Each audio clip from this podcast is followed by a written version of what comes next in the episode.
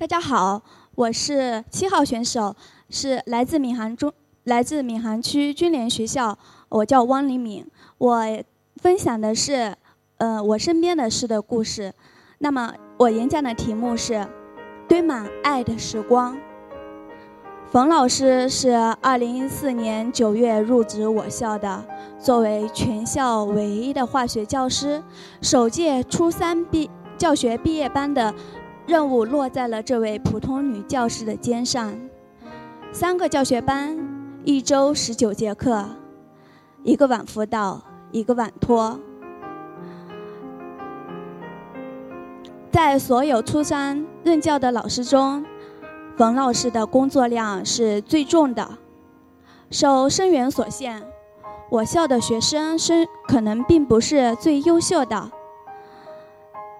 水平参差不齐的学生，经常会与老师斗智斗勇。更严重的，还发生过学生与老师斗嘴的现象。但初来乍到的冯老师当然无法幸免，但好脾气的冯老师总会站在学生的角度，给予这群青春期的孩子最大的包容。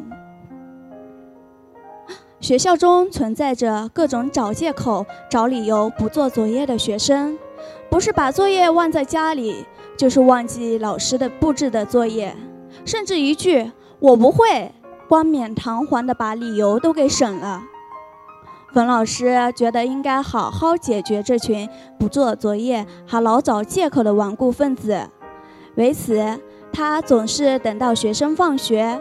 再次向学生确认好化学作业。针对我不会学生，冯老师分层进行作业布置，安排一些较容易的题目给他们做。针对作业改观或者成绩进步较大的学生，冯老师将自己周末在家烘烤给儿子的饼干带到学校奖励给孩子们。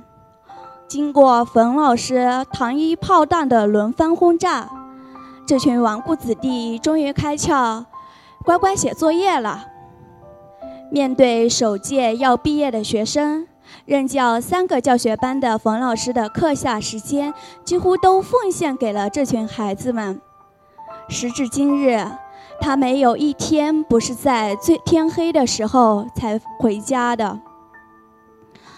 他甚至是。最迟吃饭的那一个，他的一天简单、重复而不单调。每天早上，他不是先去填饱自己的肚子，而是先到班级或者办公室批检查作业或者批阅试卷。中午也会被爱问问题的学生缠住，解答完学生的作业，然后才去吃饭。冯老师的课后时间不是盯紧学困生的查缺补漏，就是在批阅试卷、分析试卷。用他的话说，不放过任何一个需要帮助的孩子。作为奋战在教学一线的普通教师，冯老师承受着学校的教学压力。他用他最朴实的行动，给予这群青春期的孩子最大的光荣。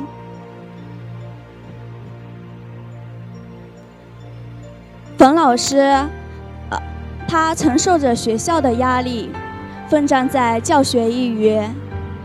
他向学生倾注的，是他用满满的爱堆起的时光。当他老去，孩子们可能不记得他，但他所擅长的，恰恰相反。他向孩子倾注的是他用，是他用无价的时光。他将他的关爱继续洒向他的学生，他的初三还在继续，他的爱堆满时光。我的演讲完毕，谢谢大家。